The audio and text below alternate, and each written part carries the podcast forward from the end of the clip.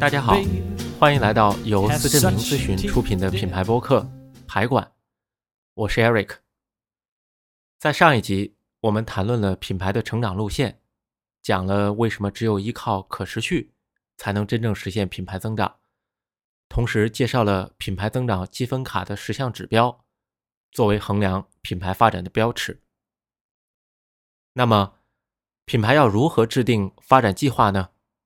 今天我们就来聊《通向伟大品牌》第六讲：品牌管理如何制定发展计划。传统意义上的品牌管理 （brand management） 是从西方管理学发展而来，在欧美企业率先实现。它主要是系统梳理品牌符号和品牌资产，实现逻辑自洽、表达一致，使消费者能够精准认知品牌。但仅从这一点出发，容易导致对于品牌的理解过于片面，重品牌轻业务，过多重视细枝末节，导致品牌方案不落地，与业务发展相脱节。就像我之前一直强调的，业务领导品牌，品牌应该紧紧围绕业务发展而展开。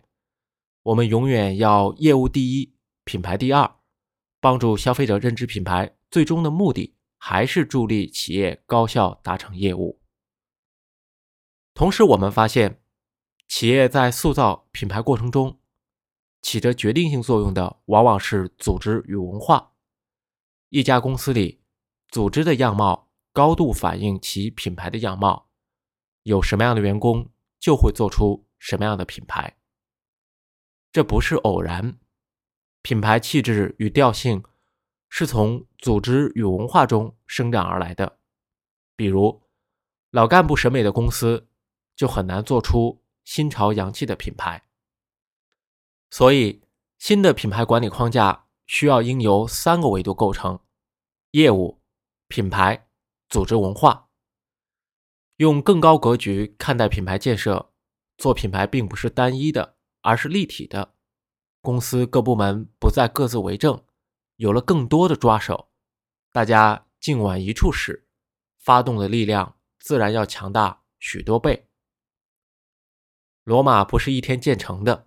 现在我们先来了解下一个品牌的发展壮大一般会经历的三个阶段，再来看看在企业发展的不同阶段，新的品牌管理框架如何发挥作用。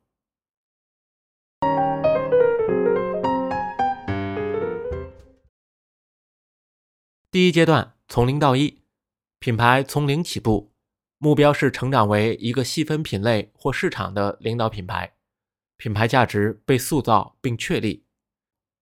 这一阶段的关键在于产品，要做到提到某一特定产品，消费者就会想起并购买该品牌。比如，在汽车行业发展之初，提到经济型轿车就是福特 T 型车，提到碳酸饮料。大家就会想到可口可乐。只有当品牌拥有一个独树一帜的当家产品，才意味着它充分接受了市场的挑战和考验，能够抵御竞争及市场波动风险。第二阶段从一到十，品牌扩张，从一个细分品类或市场的领导品牌，扩张成为多品类、多个市场的领导品牌。这个阶段的关键。在于有效的商业模式，以支撑品牌价值扩大化。在这个阶段，只把产品做好是不够的。第二阶段的胜出者往往不是那些产品力最强的玩家。左右胜利的因素还包括市场营销的有效性、渠道管理能力、供应链水平、客户体验、融资能力等等。这些因素的重要性依据各行各业而定，综合起来可以归为一个概念。商业模式，因此，品牌从一到十的关键在于能否基于产品建立起强大的商业模式，并凭借商业模式实现业务的大规模、低成本、可复制性扩张。第三阶段从十到一百，意味着其产品已得到广大消费者青睐，商业模式已被市场佐证有效。要想继续增长。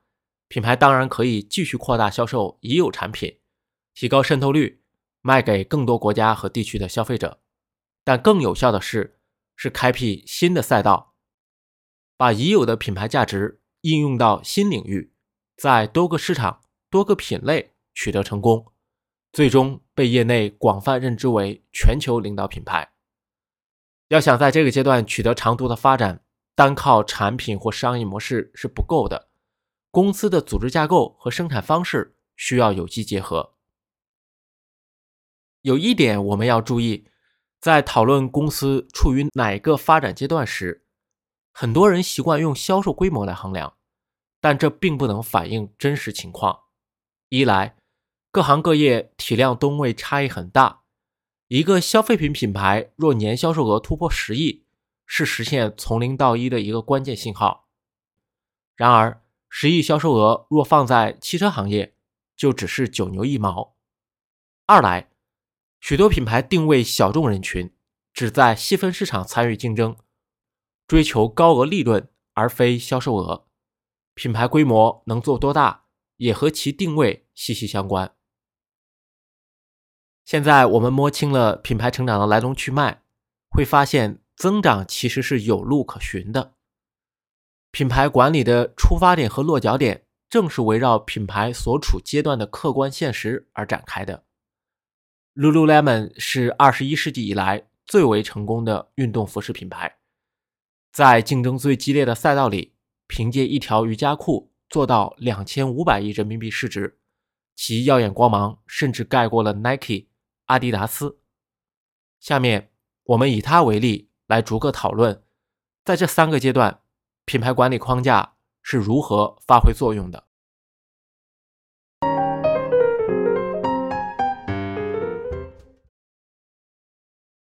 在第一阶段，业务维度的重心是打造拳头产品，它是消费者对一个品牌最直接的自然联想。SK two 的神仙水。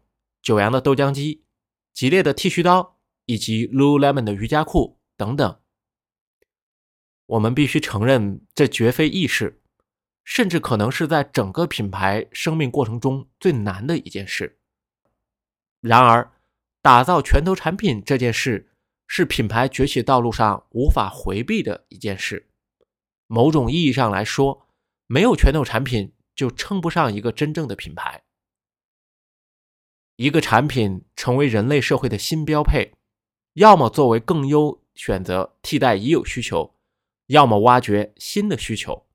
所以，在打造拳头产品时，用新的视角来审视生活很有必要。Lululemon 的创始人威尔逊正是带着全新的视角去看待运动对于人类生活的意义，从而获得了品牌灵感。他发现，运动除了强身健体，还会使人获得心灵上平静，但运动的这项功能一直以来被低估了。区别于跑步、球类等传统运动项目，瑜伽是一种特别强调心灵体验的运动项目。他敏锐地看到瑜伽在全球流行的潜力，决定将打造一款高质量的瑜伽裤作为品牌拳头产品的落脚点。在此之前。瑜伽被广泛认知为一项禅修活动，只是在极小一部分人群中流行开来。瑜伽服自然也没有受到大品牌如 Nike、阿迪达斯的关注，这给了 Lululemon 绝佳的切入机会。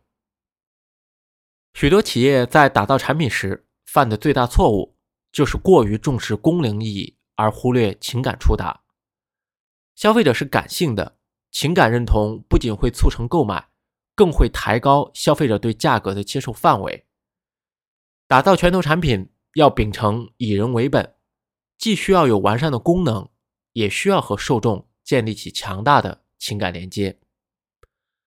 感性价值要首先通过品牌化的包装来传达，如品牌名称、logo、品牌色、视觉符号、调性风格。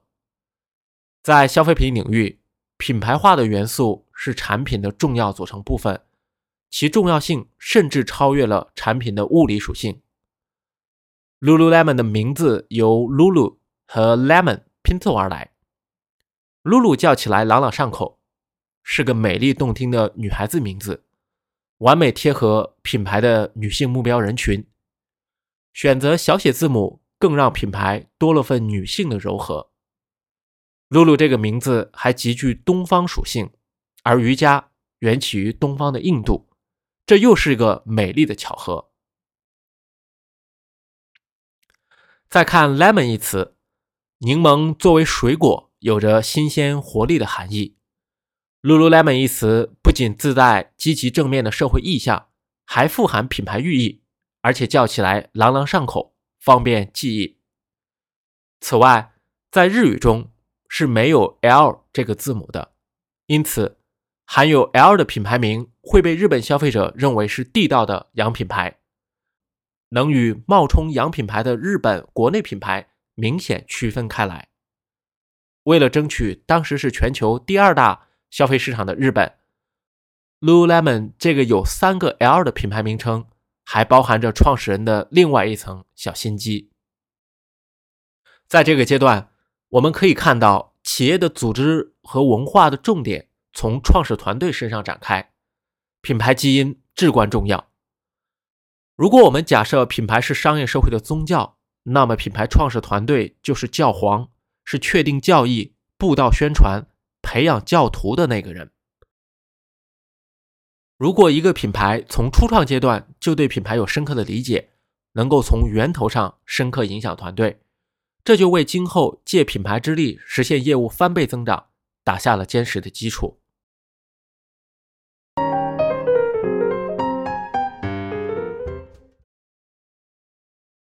总结一下，品牌从零到一最重要的事情是塑造并树立品牌价值。业务端的重心是打造一个有广泛需求且独特的拳头产品，在品牌端工作的重点在于缜密构思品牌的一系列元素，包括名称、logo、颜色、理念等等，以赋予拳头产品感性价值，使产品不局限在功能，更在一开始就与消费者建立情感连接。在组织与文化端，必须保证创始人或创始团队。自带强大的品牌基因，为后续发力做好准备。在下一集，我们将继续讨论 Lululemon 的案例，详细描述品牌从一到十，从十到一百分别要怎么做。欢迎大家关注思振明咨询的微信公众号，思是公司的思，振兴的振，明天的明，查看更多品牌知识和案例。我是 Eric，在排馆和你畅聊品牌。我们下期再见。Not that